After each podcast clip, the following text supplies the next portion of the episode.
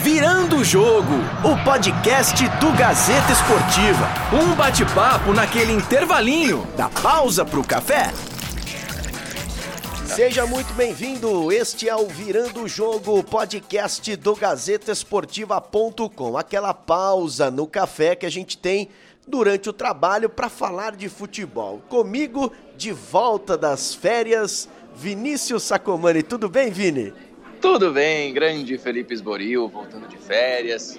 Período bom, 20 dias bastante proveitosos e muito feliz por estar de volta aqui no Virando Jogo para a gente falar um pouquinho de futebol. O senhor estava com saudade do Virando Jogo? Muita Felipe? saudade. O senhor deve ter aproveitado muito, porque está queimadinho, né? É. eu, tô, eu aproveitei a praia, fiz uma viagem muito legal muito bacana. Conheci terras que o senhor conheceu há um tempo atrás. Não, legal. E, e já agradecendo pelas dicas que o senhor deu sobre vinhos. E, e, mas foi muito bacana, muito legal. bacana, a viagem eu... muito legal e deu para aproveitar bastante. Você usou bermudas floridas na praia? Ah, é claro, é claro. Fiz aquela compra antes da viagem, bermudas floridas naquela loja que você me indicou.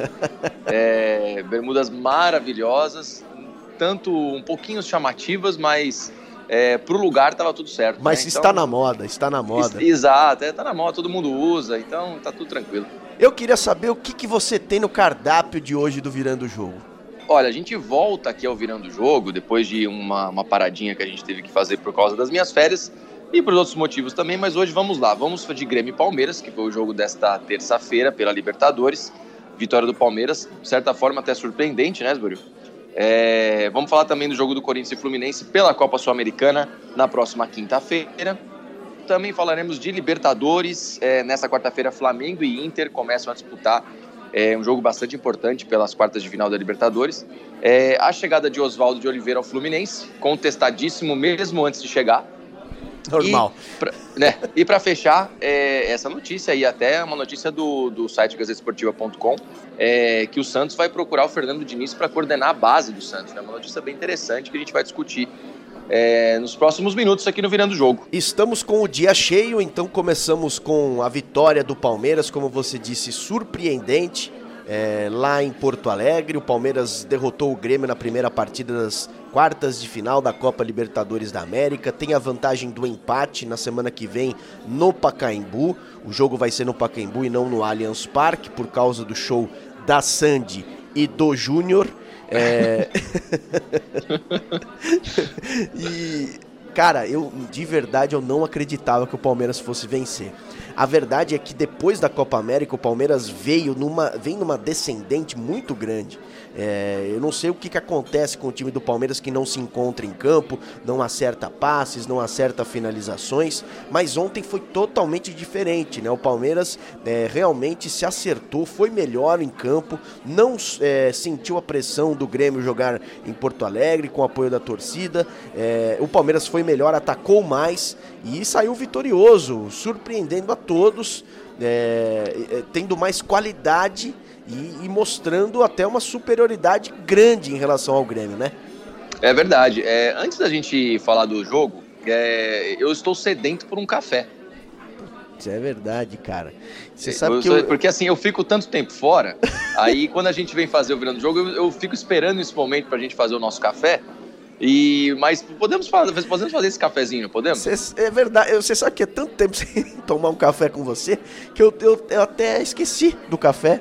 Pois Tem é, tanta hoje, coisa no, boa para falar de futebol hoje que eu até esqueci. No meio dessa sua fala inicial aí, eu tava pensando, eu falei, mas tá faltando alguma coisa nessa conversa. Aí eu falei, olha lá, o nosso café. E você então, vai do enquanto... quê? Ah, eu vou do aquele tradicional, eu preciso de um tradicional bem forte. Enquanto você faz aí, não sei o que, o que você vai querer hoje.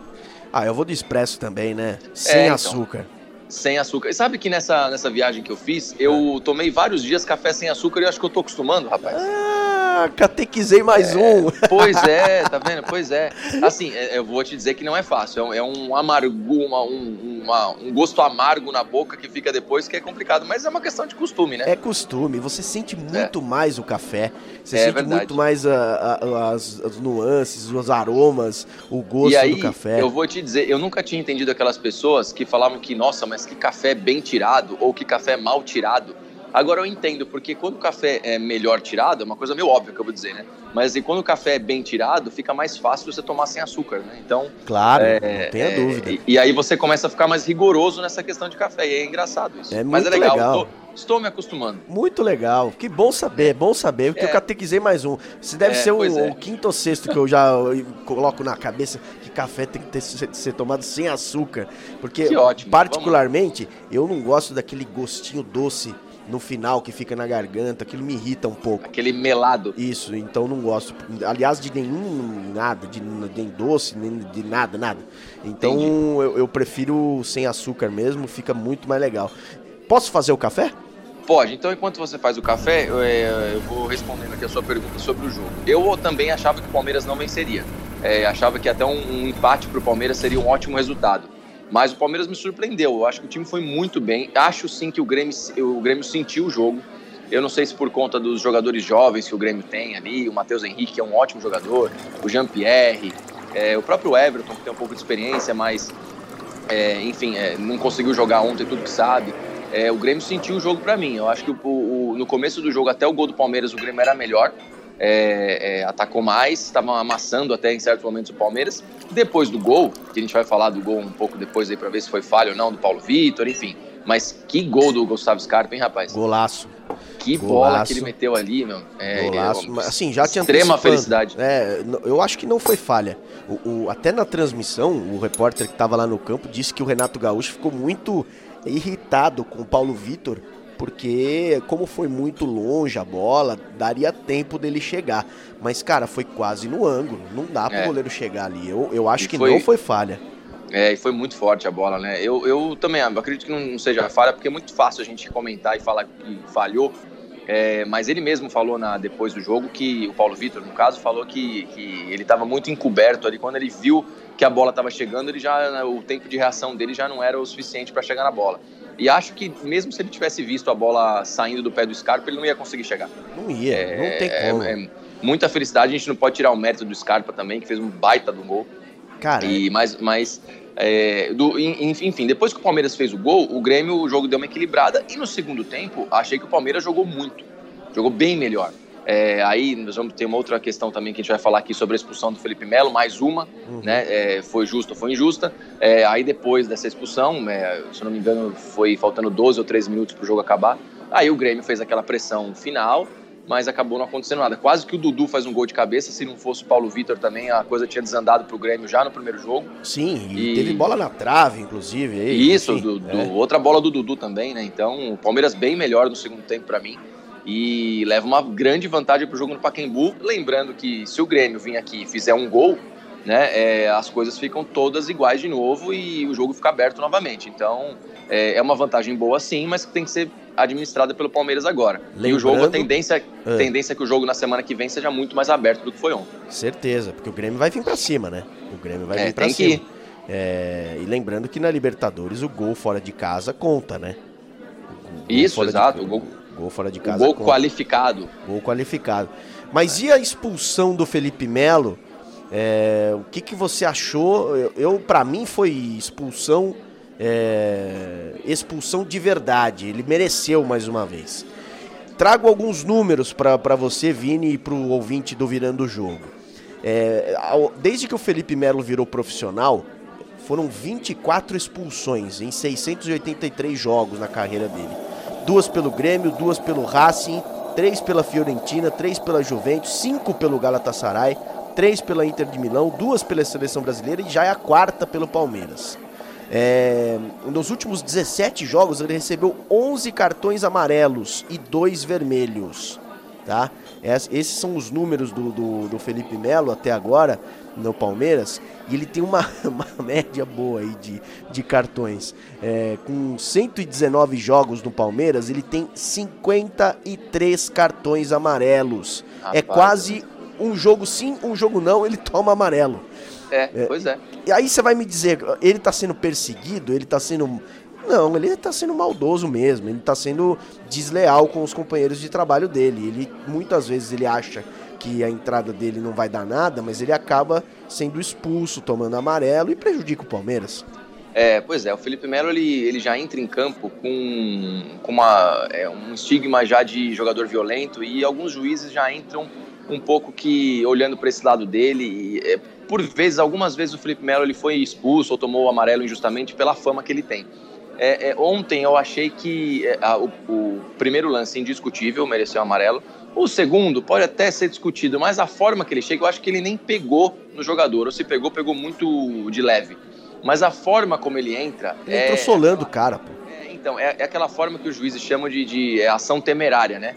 Então você, você bota a integridade física do jogador, do jogador adversário no caso, é, à prova. Então, assim, ele, ele é, esse lance é interpretativo, mas quase todos os juízes é, dão um amarelo nessa situação. E como ele já tinha um que tinha sido merecido, ele foi expulso. É, é, ele até disse que achava que não foi expulso, que tinha sido injusto a expulsão depois do jogo, enfim. Até eu tô chorou, com você né? nessa. É, então, eu tô com você nessa. E o, o choro dele, eu acho que é muito mais tipo de, pô, é, não sei o que fazer, sabe? É, essa é a minha forma de jogar e, e, e, vai ser assim, porque ele é um cara já, um jogador de 35 anos, se eu não me engano, 36, é, 35 ou 36 anos, não, não, tô lembrando a idade dele ao certo agora, mas e a gente sabe que, que num determinado nível da carreira você tem um declínio físico muito grande. E ele precisa tomar cuidado muito com isso, porque ele é um jogador de marcação. Então, se for chegar atrasado em todas as jogadas, ele vai ser, ele vai ter essa média aí que você falou, cada vez maior. Ele vai levar cartões amarelos em seguida e sendo expulso em seguida, porque ele vai chegar sempre atrasado. É, ele, ele tem 36 anos, viu, Vini? Eu dei uma olhada é, 36. aqui no celular, rapidamente. Mas o, o eu acho que é, é, é, o que você disse é corretíssimo. Mas além disso, além dele estar tá mais, mais experiente, mais velho, chegando mais atrasado nas bolas, ele sempre teve esse retrospecto. Ele sempre teve essa coisa de deixar o, o, o adversário é, machucado, enfim, entrar duro, entrar forte. Quer dizer, é, não é a primeira vez, cara. Não, não adianta é. levar em conta, ah, foi agora, isso foi uma fatalidade. Não, é a carreira inteira do cara é isso, cara. Ele tem que é parar verdade. um pouco e ninguém vê isso. E o Felipão dando aquela moral para ele, né? É, é, pois é. é, é o, o, o, Felipe Melo, ele tem, ele tem um jeito de jogar que além da... Ele, te, tecnicamente, ele é um bom jogador. Eu, eu, eu acho o Felipe Melo um bom jogador. Só que é, somado a isso, ele sempre teve é, com ele uma aquela fama, ele mesmo chama, né? Ele mesmo se intitula de pitbull, né? Então, é, é, ele sempre jogou com, com, além dessa fama de jogador é, sério, jogador é, bravo, alguma coisa assim, ele sempre jogou e isso botou medo nos outros jogadores durante a carreira dele. E, inclusive, você conversa com dezenas de jogadores que já jogaram contra ou, ou, ou no mesmo time do Felipe Melo, falam isso. É, ele entra em campo é, com a fama dele, entendeu? Essa fama de pegador, essa fama de mal, enfim. E aí, é, a gente sabe que é, é, complicado. Eu acho que esse tipo de jogador, assim, que joga com esse tipo de, de fama, é, é eu acho bizarro. Eu acho que futebol não precisa disso. Mas, é, é, ele fez a carreira toda dele em cima disso, né? Foi campeão em vários lugares em cima disso, então ele acha que tá certo e ele sempre vai achar que a expulsão dele foi injusta, que o cartão amarelo foi injusto, que, enfim, é, é a palavra dele contra de todos. E o Felipão no, no vestiário defendeu é, o Felipe Melo depois do jogo, mais uma vez, essa expulsão que vai prejudicar o Palmeiras, como você disse, Vini, ele tá fora do jogo de volta das quartas de final da Libertadores. Vamos ouvir o Felipão. Quem sabe uma das faltas pudesse ser dada, mas as duas foram um pouco forjadas ali, um pouco para mim, uma das faltas não, existe, não existiu ou não era para cartão. E aí fica jogando com cartão e aí, é, quer dizer, o Kahneman tem cartão e agarra todo o jogo. Todo jogo ele agarra o adversário. E nada acontece. Então, parece-me que, embora o árbitro tenha dito ao Felipe Melo de que o Felipe Melo foi um, foi um cavalheiro como se portou, não, não, não teve uma, uma situação de, de que o árbitro pudesse ficar é, com raiva dele, ou se portou muito bem, o árbitro até o, deu como exemplo isso, mas eu não acho que, que as duas para amarelo eram para amarelo, não. Mas tudo bem, já aconteceu, aconteceu. Agora nós vamos, vamos ver como é que vamos montar a equipe. Tá aí, o Felipão defendendo mais uma vez. É, vamos ver o que acontece e o quanto o Felipe Melo vai fazer falta no próximo jogo do Palmeiras, né? É, taticamente falando, não muda muito, porque o Felipão deve colocar o Thiago Santos no lugar dele no próximo jogo.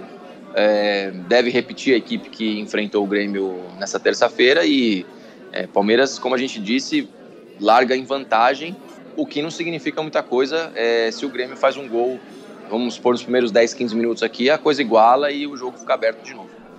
E hoje, nessa quarta-feira, temos também mais jogos da Libertadores, né? Inclusive com brasileiros. Isso, Flamengo Internacional, um jogaço, né?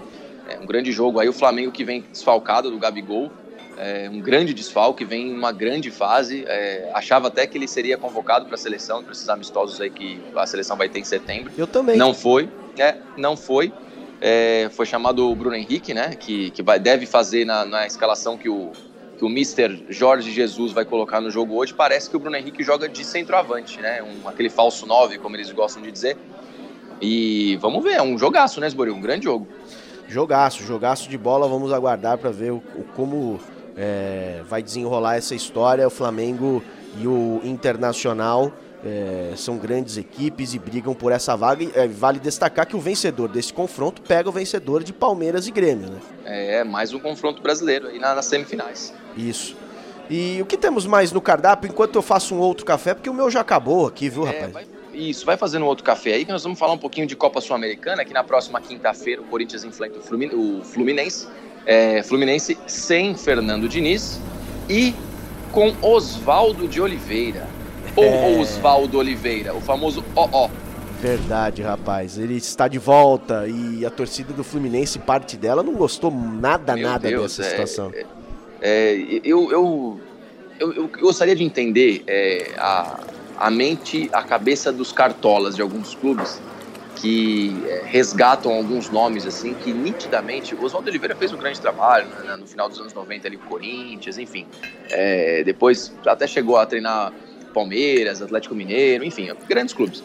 Mas é, eu não sei o que, que, passa na cabeça do Cartola de contratar o Oswaldo Oliveira com todo respeito a ele, sabe? É, é, acho que tinha melhores opções pro, pro, pro Fluminense buscar no mercado é, mas é um nome surpreendente. Para mim, me surpreendeu. Eu achei até que era. Quando eu recebi, eu vi a mensagem é, no nosso grupo que a gente tem aqui da redação no WhatsApp. E sabe aquelas coisas quando um técnico cai? Aí você pega uma notícia lá de 2001 e você fala: Ah, Emerson Leão, Jair Pisserni é o novo técnico do time, sabe? Eu pensei que era uma pegadinha dessas. Aí quando eu abri que eu vi a notícia que era de, é, era de hoje, era recente, né? Que, que tinha acontecido mesmo, eu falei: Não, não é possível não é possível que Oswaldo Oliveira está de volta ao futebol brasileiro. É, não, realmente o Fluminense às vezes é, é, aquela coisa, né? O Salso Barros que tá mandando lá no, no, no na, no futebol, o Celso Barros, que era um antigo dono daquela operadora de saúde, que acabou Sim. falindo, então, que Sim. ajudou muito o Fluminense, e agora ele está de volta lá mandando. Ele não entende muito de futebol, né, cara? É, então, é, acaba isso refletindo dentro de campo. O Fernando Diniz não vinha bem, né? Em 15 jogos, perdeu 9 com o Fluminense. O Fluminense está na zona de rebaixamento. É, precisava de uma chacoalhada, mas Oswaldo de Oliveira, eu acho que a diretoria foi muito mal. Foi muito mal. É, poderia ter escolhido algum outro nome, um nome melhor. É, realmente, eu acho que não foi bem a diretoria do Fluminense. Não vai acrescentar muito. E o, o, o, o Fluminense precisava de um chacoalhão. E com o Oswaldo, não sei se esse chacoalhão vai vir, viu? É, eu achei que o Fluminense ia fechar com o Dorival Júnior, para ser bem sincero. É, parece que tem tinha... uma, uma proposta de fora aí do Dorival que ele, ele ah, resolveu então. ouvir. Então, porque aí o, o, Abel disse que não vinha mesmo, o Mano Menezes dificilmente ia aceitar. É, aí teria Dorival e teria mais uma pessoa, mais um técnico, agora que eu estou esquecendo o nome, mas enfim. É, achei que ia fechar com o Dorival. E, mas enfim, já que você está dizendo que tem uma proposta de fora, então dependendo do lugar, né, vem aquele caminhão de dinheiro e aí não tem como competir. É, vamos ver se é isso mesmo ou se ele não quis pegar essa barca furada mesmo, né? Pois é. Porque... E, e outra, a gente falando, a gente acabou falando do, não citando o jogo, né? É, o jogo na quinta-feira é, e o Corinthians é, vem numa grande fase, né? É, ao contrário do Fluminense que não vem numa boa fase. É, zona de rebaixamento do Campeonato Brasileiro e o Corinthians vem muito bem, né? Algumas vitórias aí consolidaram um time. Parece que o Carilho achou a forma certa de jogar é, ali, é, já disse que tem ali entre 13 e 14 titulares no time. O Bozelli vem fazendo gols agora que não vinha fazendo. É, ninguém fala mais do Gustavo, né? É, enfim. E o Everaldo, que é uma das, das é, dos jogadores que está indo muito bem no Corinthians, não vai poder atuar porque ele já foi inscrito na Sul-Americana pelo Fluminense e até lamentou na última segunda-feira em entrevista coletiva que ficará de fora desse jogo, mas não tem jeito, ele é, vai, vai, vai desfocar o Corinthians nesse confronto. É verdade, o Corinthians tem tudo para fazer uma abrir uma vantagem nesse jogo de ida, já que joga em casa, é, para a semana que vem é, consolidar essa classificação aí. É, lembrando que o Corinthians ou o Fluminense, quem passar, pega o Independente Del Valle nas semifinais. É isso aí. É, vamos trabalhar? Vamos, e só falando, a gente falou do, do Oswaldo Oliveira, falando do Fernando Diniz, tem aquela proposta do Santos. É verdade, a né? gente falou, é... ficou de falar disso. Isso, então, é uma notícia aqui do site gazetesportiva.com que o Santos parece que vai conversar com o Fernando Diniz sobre um convite para ele coordenar as categorias de base do time. Interessante, né, Bruno? Interessante porque o, o, o, Fernando Diniz, apesar de todos os problemas aí que ele tinha lá no Fluminense, ele é um cara inteligente, é um cara que traz ideias novas, moderno, é, atualizado, pode inclusive ajudar nesse DNA ofensivo que o Santos sempre tem nas categorias de base, no time profissional e até ajudando o Jorge Sampaoli aí, o, o Santos que é o líder do Campeonato Brasileiro conversas acontecerão entre o Paulo Autuori, que é o diretor de futebol do Santos, e o Fernando Diniz. Tomara que dê certo, né? Tomara que dê certo, que ele possa vir. O que, você acha? É, é verdade, cara. Dois dos grandes técnicos do Brasil que tem aquele, aquela proposta de jogo diferente dos outros. É, São Paulo e Fernando Diniz. É, a gente tinha até falado aqui várias vezes né, no, no Gazeta Esportiva, no site também gazetesportiva.com, são os dois caras diferentes no mercado do Brasil hoje. É, o São Paulo a gente sabe que tem aquela postura meio maluca de vez em quando. É, na maioria das vezes dá certo, outras não. E o Diniz, aquele, aquele, aquele estilo de jogo que vinha desde a época do Aldax, né? E, e, ele na coletiva de despedida lá do Fluminense, que ele, coletiva que ele chamou, ele disse que não vai mudar não. Ele, que o estilo dele é esse e que ele vai permanecer fazendo assim porque ele acha que aquilo é o certo. E ele tá certo. É, ele tá certo. Agora você imagina os dois juntos, né? Imagina o Fernando Diniz coordenando a base, já montando desde cedo ali essa forma, implantando desde cedo essa forma de jogar, e o Sampaoli ali na, na parte de cima também pensando da mesma forma. É, o, o, Pérez falou que, que vai fazer uma proposta para o Sampaoli para ficar até 2023.